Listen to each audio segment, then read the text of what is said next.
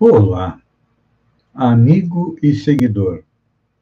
Seja bem-vindo à nossa live diária da Reflexão Matinal, onde eu e você vamos até os nossos corações para, lá, como jardineiros espirituais, elevar templos às nossas virtudes, ou seja, melhorar, aumentar aquilo que nós temos de bom, de bem dentro de nós, e cavar masmorras aos nossos vícios, retirando eles, porque são eles a causa da nossa infelicidade, e é por causa deles que ainda estamos é, vivendo neste mundo de provas e expiações.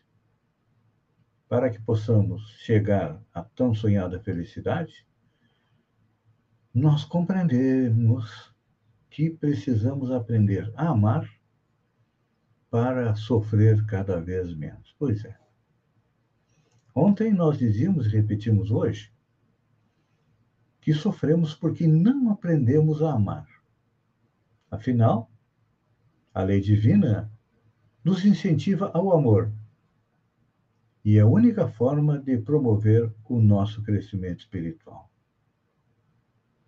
Somente através do amor. O apóstolo Paulo dizia que fé e obras são o caminho para a nossa elevação. E ele tem razão. Porque, primeiro, temos que acreditar em Deus, que comanda o nosso universo, e acreditar também nos bons espíritos que estão aí para nos auxiliar. Nós precisamos trabalhar. Por isso que diariamente nós vamos ao nosso coração para lá trabalhar, aumentar a nossa capacidade de amar. Porque todos nós sofremos, e é uma característica deste mundo, da Terra, que é um mundo de provas e expiações, onde nós reencarnamos, já vemos reencarnando há milhares de anos, para aprender, para evoluir. E agora, estamos para dar mais um passo na evolução e Deus, no seu infinito amor, nos mandou o coronavírus para que a gente acorde para a vida espiritual, para que a gente melhore os nossos relacionamentos com família, com colegas de trabalho, com o mundo em geral. E só assim nós chegaremos à felicidade. Porque Muitas vezes nós não compreendemos o significado do sofrimento e sofremos por sofrer, não é assim? Nós não temos, muitas vezes, a resposta qual seria a causa das nossas dificuldades e precisamos olhar para trás. Olhar para trás significa analisar a nossa encarnação atual e também as nossas encarnações anteriores. Por quê? Apesar do véu do esquecimento, que não nos deixa lembrar do que, que nós fomos, do que, que nós fizemos no passado, as nossas tendências estão aí para nos mostrar quem nós fomos. Vamos analisar os nossos vícios, os nossos defeitos. Allan Kardec nos coloca que os principais são o orgulho e o egoísmo, mas eles têm inúmeros filhos menores. E então, a dor é o quê? É a consequência dos nossos atos e é a maneira como os espíritos utilizam para nos despertar para a vida espiritual. Porque, olha, se nós formos analisar a história da humanidade, principalmente na mitologia pagã, nós aprendemos que os deuses têm uma postura de dor. Vamos analisar. No Antigo Egito, na Grécia, por aí afora, em que os deuses castigavam os seres humanos. Porque os seres humanos os desobedeciam, quando chegamos ao monoteísmo, que nos veio através de Moisés, como é que era e como é que é o Deus dos Hebreus? É um Deus vingativo e cruel, que tem seus filhos preferidos, que seja seu povo, e que os outros não importam. É. Nós ainda estamos muito impregnados na tradição judaica e temos ido à guerra para defender esta concepção de Deus. Jesus mudou essa concepção para um Deus que é pai. Um pai ama todos os seus filhos. De vez em quando ele tem que ser duro porque eles desrespeitam as regras da casa, não é assim? Então, só que vivemos dois mil anos sobre esta condição de Deus e agora nós estamos compreendendo o novo conceito de Deus, porque evoluímos. A ciência evoluiu e as tradições religiosas também têm que evoluir, senão vão ser coisas do passado. Quantas religiões já não definharam? Pois é, por quê? Não aceitaram que o progresso é uma lei do universo e que eles têm que se adequar aos novos tempos. Vivemos aí muito tempo é, com a luta entre ciência e religião. Estamos vendo hoje, principalmente agora é, com o coronavírus, a religião muitas vezes não aceita que a ciência tenha evoluído a ponto de conseguir, é, num tempo extremamente curto, uma vacina. E aí Muitas vezes as religiões, os religiosos dizem: não, não tome vacina. A vacina é coisa do demônio, a vacina traz problemas. Se você toma a vacina, vai virar um jacaré. As pessoas acreditam. E aí, continuamos sofrendo por quê? Porque, infelizmente, não compreendemos que o progresso é uma lei do universo. Apesar que, ainda voltando a comentar sobre o coronavírus, nós estamos vendo a ciência triunfar. Em tão pouco tempo, sequenciamos o genoma do vírus, estamos compreendendo as suas mutações e nos preparando para é, conviver com ele. E, principalmente, o que precisamos é aprender a lição que a dor do coronavírus está trazendo para nós. Uma das lições mais importantes é que a vida não acaba com a morte, não. A morte é simplesmente o retorno do espírito à pátria espiritual, de onde saiu para renascer. As religiões dizem que uns vão para o céu, outros para o inferno, outros vão para o purgatório, enfim. Todas as religiões sabem que a vida continua além da morte. Muitas vezes, a explicação não é tão boa, ou muitas vezes não tem uma explicação convincente, mas todos nós acreditamos, desde a idade da pedra, que a vida continua além da morte e vamos procurar viver de acordo com este conhecimento, fazendo o quê? Como eu digo lá no início, elevando templos às nossas virtudes, ou seja, melhorando a nossa parte positiva, a nossa capacidade de amar, e à medida que nós vamos amando mais, nós vamos sofrendo menos. Pense nisso, amigo e seguidor. Enquanto eu agradeço a você por ter estado comigo durante estes minutos, fiquem com Deus e até amanhã, no amanhecer, com mais uma reflexão matinal. Um beijo no coração e até lá, então.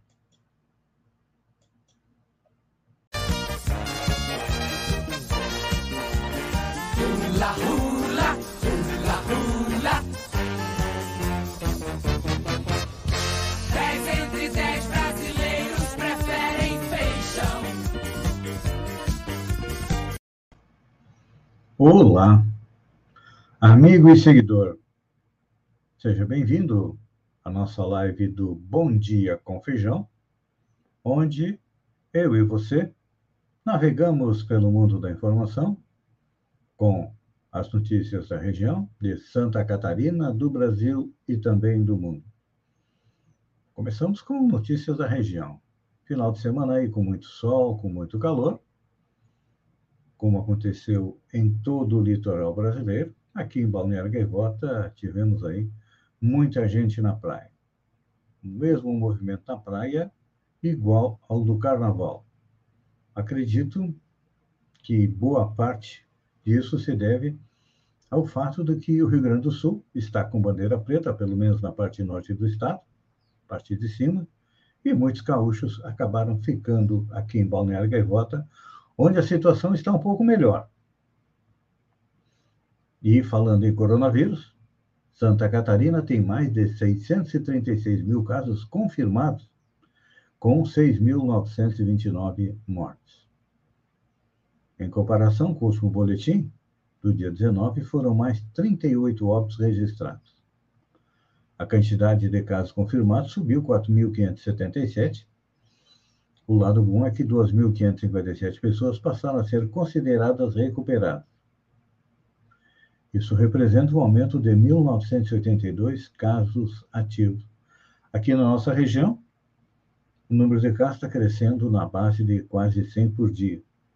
E os casos ativos chegam a quase 300. Então, isso fez com que o mapa que foi divulgado no sábado, agora os mapas do coronavírus são divulgados no sábado, trouxe a notícia de que 15 das 16 regiões estão em nível gravíssimo. A única região que está em nível grave em Santa Catarina é a região é, de Criciúma. As demais estão em estado gravíssimo e a nossa migrou. Subiu de categoria. De grave para é, gravíssimo. Isso se é, confirma com a ocupação das UTIs. É, para vocês verem, as regiões do meio oeste, Serra, Planalto Norte, Nordeste e Grande Oeste, estão com ocupação acima de 90%. Aqui na região sul, a ocupação é de 84,77%. Então, isso nos leva a refletir que estamos tendo, opa, desculpem, um avanço é, do coronavírus em Santa Catarina, e que se estende também até as nossas regiões. Vamos ver o que decidem as autoridades a respeito das aulas que iniciaram no estado dia 18, na quinta-feira, e aqui na região nós temos uma previsão de que as redes municipais iniciem as aulas no dia 3. É importante a gente lembrar que o próprio governo de Santa Catarina já estava prevendo este agravamento do coronavírus, tanto que há cerca de duas semanas atrás é, foi publicada uma portaria permitindo as aulas presenciais em todas as situações, inclusive na gravíssima, é claro, respeitando os protocolos. Está sendo interessante. Eu estava conversando com uma mãe a respeito aí dos protocolos o coronavírus está tendo uma função educativa extremamente grande, porque muitas crianças vinham de casa indisciplinadas e agora são obrigadas a seguir todos os protocolos. Isso é bom para a educação. Ainda em Santa Catarina, GAECO faz 400 investigações em dois anos. Nos últimos dois anos, o Grupo de Atuação Especial de Combate às Organizações Criminosas, o GAECO, e o Grupo Anticorrupção do Ministério Público de Santa Catarina instauraram 400 procedimentos investigativos. Os principais crimes investigados durante esse período foram crimes contra a administração pública, crimes de, contra a lei de licitação e a lei de improbidade administrativa. Foram dezenas de operações deflagradas. Nesse período foram afastados da função 23 agentes públicos, entre eles um prefeito e o filho, na operação Et Pater Filho. A investigação apurou organização criminosa que teria lesado os cofres públicos do município Major Vieira, por meio de diversos expedientes, combinações e ajustes para fraudar licitações superfaturadas mediante pagamento de propina para agentes públicos. Saindo de Santa Catarina, a Mega Sena acumulou, é. Nenhum apostador acertou as seis dezenas sorteadas no concurso 2346, que aconteceu no sábado, lá no Espaço Loterias do Tribunal Tietê, na cidade de São Paulo. O prêmio agora chega a 42 milhões de reais. Os números sorteados foram 03, 04, 11, 40, 42 e 58. Aqueles que tiveram um pouco de sorte foram 53 apostadores, cada um vai receber 64.466 reais e 74 centavos. Aqueles que tiveram um pouquinho menos de sorte acertaram quatro números, foram 4.812 apostadores, e cada um vai receber R$ 1.014,35. Juíza nega prioridade na vacinação para delegados. A juíza Liliane Keiko Rioki, do Tribunal da Justiça de São Paulo, negou um pedido da Associação dos Delegados para que a categoria tivesse prioridade na vacinação contra a Covid. Em mandato de segurança encaminhado à Justiça, a entidade comparou os agentes de segurança pública aos funcionários do sistema penitenciário. Não, né? Tem gente que é, tenta, de qualquer maneira, furar a fila, até por meio judicial.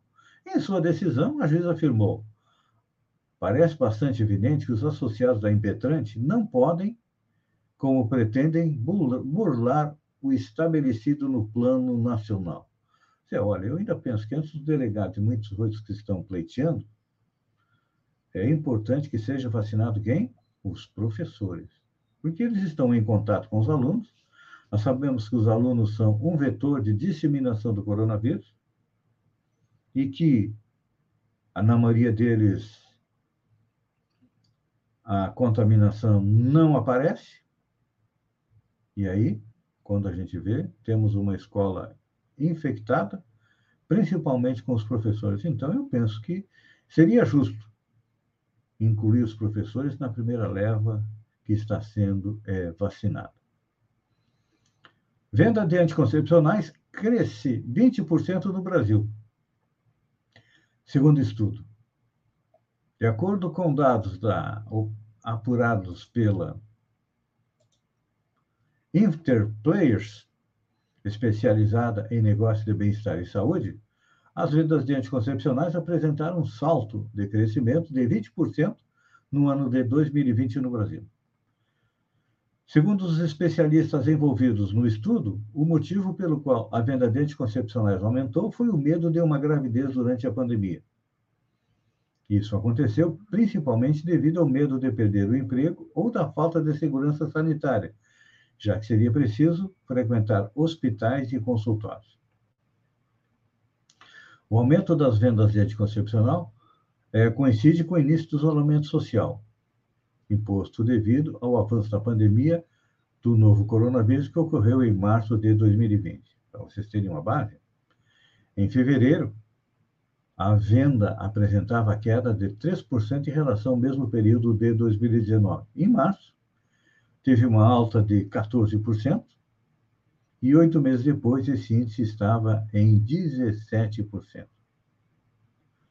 Apoio de políticos brasileiros a grupos de ódio soa alerta internacional.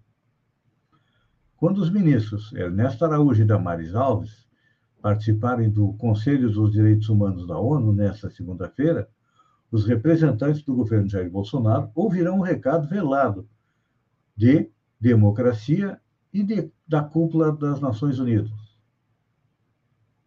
O que vão ouvir é: chegou o momento de estabelecer um compromisso para frear o apoio de líderes políticos a grupos de ódio e movimentos radicais que ameaçam a democracia e direitos fundamentais. É claro que a mensagem não virá com nome de países, nem identificando os líderes que são acusados de incentivar tais movimentos, mas Segundo os diplomatas, um dos focos de preocupação na agenda internacional é a relação de políticos brasileiros com grupos mobilizados para disseminar desinformação e também ideologias que promovem o ódio. também fazem parte desse grupo que preocupa países europeus, partidos nacionalistas em determinadas regiões da Ásia e mesmo aliados do presidente Donald Trump que continuam no poder nos Estados Unidos. É realmente o que se percebe. Vamos fazer uma análise com a época da Reforma Protestante. Lutero veio é, trazer, dar uma, tentar dar uma, uma abertura na Igreja Católica que era quem comandava toda a fé. Não era nem permitido alguém ler a Bíblia.